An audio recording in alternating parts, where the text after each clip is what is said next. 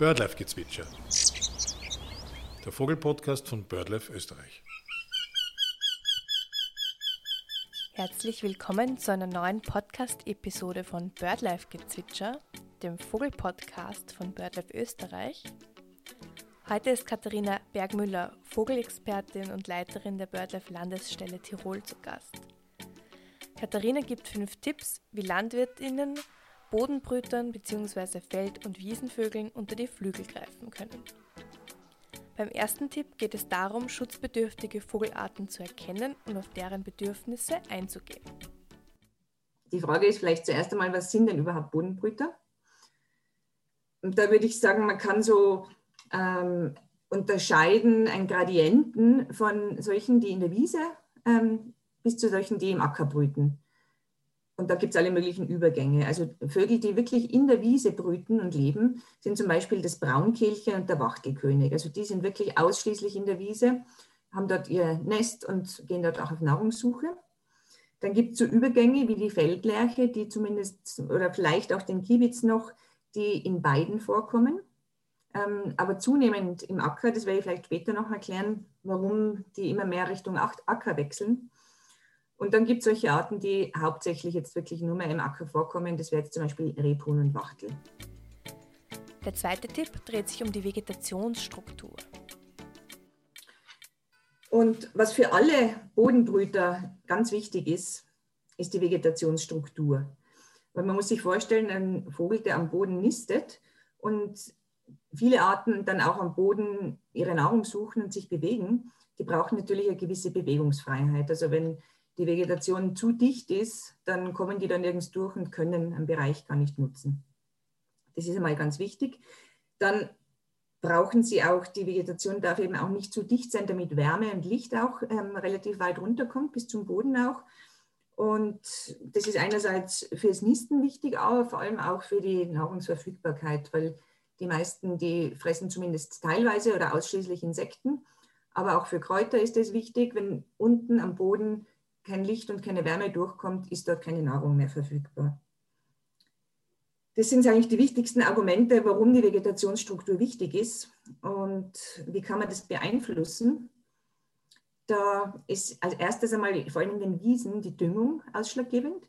Je mehr gedüngt wird, umso dichter wird natürlich die Vegetation und auch umso artenärmer wird die Vegetation. Also es sind dann nur mehr ganz wenige Arten, wie zum Beispiel jetzt der Löwenzahn ist so ein typisches Beispiel, der sich dann extrem ausbreitet, weil er das sehr gut verträgt, die Düngung, und sehr stark wird und alle anderen Arten verdrängt.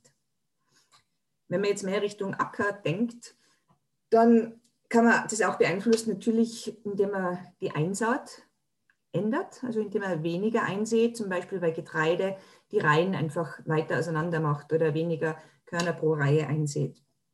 Und dann aber auch die Sorten weil eines der großen Probleme ist mittlerweile die, die immer stärkere Prävalenz vom Wintergetreide, das sehr früh schon eingesät wird und dann im Frühling ist es vielleicht für die Feldlerche zum Beispiel für die Nestanlage noch ähm, eine gute Vegetationsstruktur.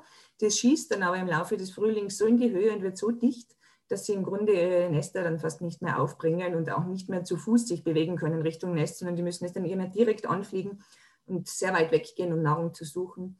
Das heißt, das ist ein großes Problem. Aber auch Kartoffeln eignen sich ganz gut, ähm, weil da auch immer wieder gute Lücken dazwischen sind, wo die ähm, laufen können und ihre Nester geschützt anlegen können.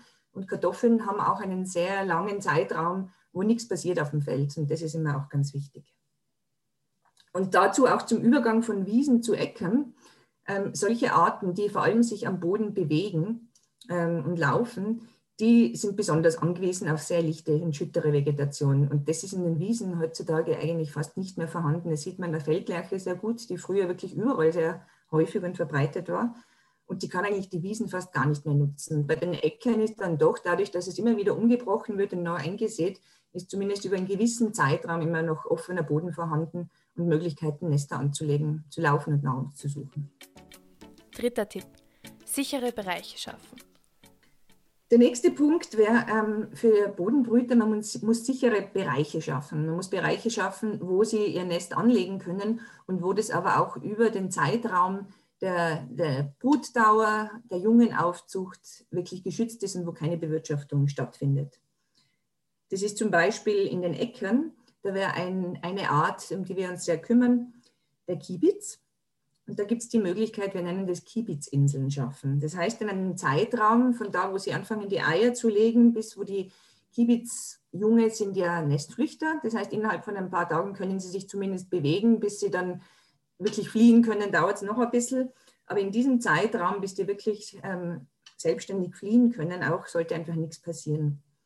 Und da haben wir in Oberösterreich relativ erfolgreich ähm, ausprobiert, solche Kiebitzinseln zu schaffen. Das heißt, so ab Mitte, Ende März bis mindestens Mitte Mai, eher Ende Mai, vielleicht sogar im Juni hinein sollte nichts passieren. Und da haben wir auf Maisäckern mit Bauern ähm, Verträge vereinbart, dass die die Maisansaat erst dann im Mai machen.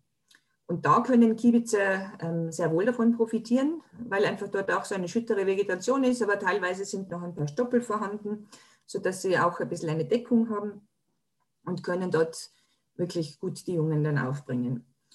Sie müssen allerdings relativ groß sein, ähm, vor allem deswegen, weil Kiebitze ganz gerne in Kolonien brüten. Das gibt ihnen einen Schutz auch vor Prädatoren. Wenn sie einzeln brüten, dann sind sie ziemlich wahrscheinlich, fallen sie einem Fuchs oder sonst zum Opfer. Das heißt, für Kiebitze sollten das schon ein paar Hektar sein, wo man dann wirklich ähm, keine Bewirtschaftung stattfindet. Für eine andere Art, die, die Lerche, die Feldlerche, die auch noch viel häufiger ist, weil sie einfach ein Singvogel ist, von ihrer Biologie her ist sie auch viel häufiger ähm, und hat auch nicht so, so große Raumansprüche. Da gibt es ähm, in vielen Ländern schon Versuche, solche Lerchenfenster anzulegen. Das heißt, im Getreide, auf Getreideäckern spart man kleine Flächen aus, ähm, die einfach nicht angesät werden und wo dann nichts oder kaum eine Vegetation aufkommt. Das sind so ungefähr so 20 Quadratmeter, 30 Quadratmeter, vielleicht ist relativ klein und es sollten aber dann ein paar von diesen Fenstern pro Hektar sein. Also mindestens fünf, würde ich sagen. Ist es dann ein Fenster pro Lerche oder brüten die dann auch schon mehrere nebeneinander in einem Fenster? Na, die, die Feldlerchen sind wie die meisten Singvögel schon territorial. Das heißt, die haben ein Revier und damit sie aber ein Revier nutzen können, brauchen die dann, ich sage mal, Hausnummer würde ich mal sagen, vielleicht äh, bei einer mittleren Dichte ist vielleicht ein halber bis ein Hektar Raumanspruch pro Lerchenrevier und in der Fläche sollten mindestens fünf solche Fenster liegen. Ja, und dann gibt es noch für andere Arten, wie zum Beispiel das Rebhuhn, das auch am Boden brütet, aber nicht mitten im Acker, sondern das Rebhuhn, das geht ganz gern an die Ränder, das ähm, versteckt sich gern unter Büschen und Gestrüpp und legt dort auch die Nester an.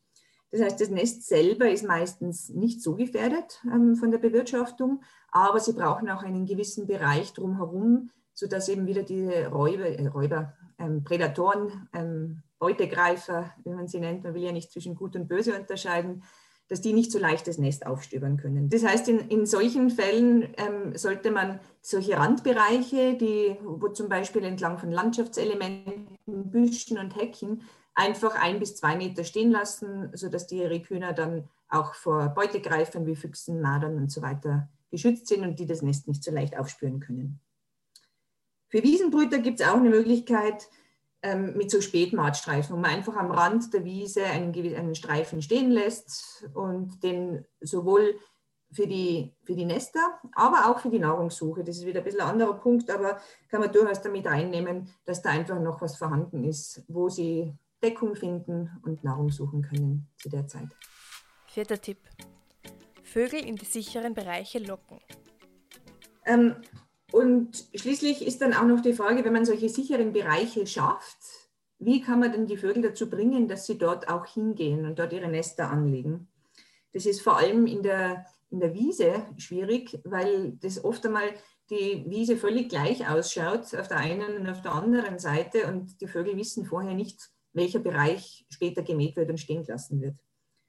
Und eine ganz gute Möglichkeit ist das Altgras, weil die Bodenbrüter ganz gern ihr Nest ähm, mit dem filzigen, trockenen Gras vom letzten Jahr bauen und dann versteckt unter diesem Altgras anlegen.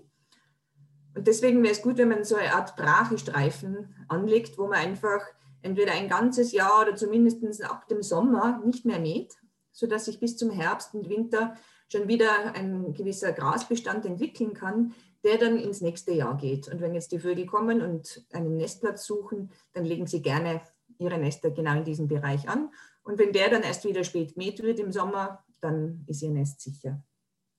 Die sollten aber auch ausreichend groß sein, weil wiederum Schutz vor Beutegreifern und sie, die haben es einfach gern, wenn sie ein bisschen Platz drumherum haben. Wir haben herausgefunden, dass ungefähr drei Meter Breite optimal wäre von solchen Altgras- und Brachestreifen. Und zusätzlich kann man noch diese Bereiche durch Sitzwarten aufwerten. Also entweder gibt es schon Sitzwarten, wie ganz beliebt sind zum Beispiel Zäune. Die Braunkehlchen also siedeln sich bevorzugt um Weidezäune herum an und bauen dann ihre Nester auch wirklich in der Nähe von den Zäunen weil dort einfach auch oft Altgras vorhanden ist, weil man unter dem Zaun nicht so sauber ausmäht. Wenn jetzt keine Zäune da sind, kann man sich einfach behelfen, indem man im Abstand von ein paar Metern bis zu 10, 20 Metern Zaunstipfel einfach so einschlagt. Oder es gibt auch Versuche, wo man einfach mit Bambusstecken oder Elefantengras, ganz dünne Stecken, die leicht zu entfernen sind, wieder, wenn man dann mähen will, die dort anbringt. Und das wirkt dann besonders attraktiv für diese Arten. Fünfter Tipp sich informieren. Ja, und damit man das auch alles richtig machen kann und die Arten auch richtig erkennt und weiß, worauf man achten sollte auf seinen Feldern, wäre es natürlich wichtig, sich zu bilden. Das heißt, jeder Landwirt wäre super, wenn er sich ein bisschen informiert, er oder sie natürlich, auch die Landwirtinnen, die ganz besonders, welche Vögel kommen denn bei mir in Frage und welche von diesen Dingen wäre sinnvoll bei mir umzusetzen in meinen Feldern. Das waren unsere fünf Tipps zu den Bodenbrütern. Diese Podcast-Episode ist übrigens auf den Wunsch einer Zuhörerin entstanden. Danke an dieser Stelle für die Anregung und bis zum nächsten Mal.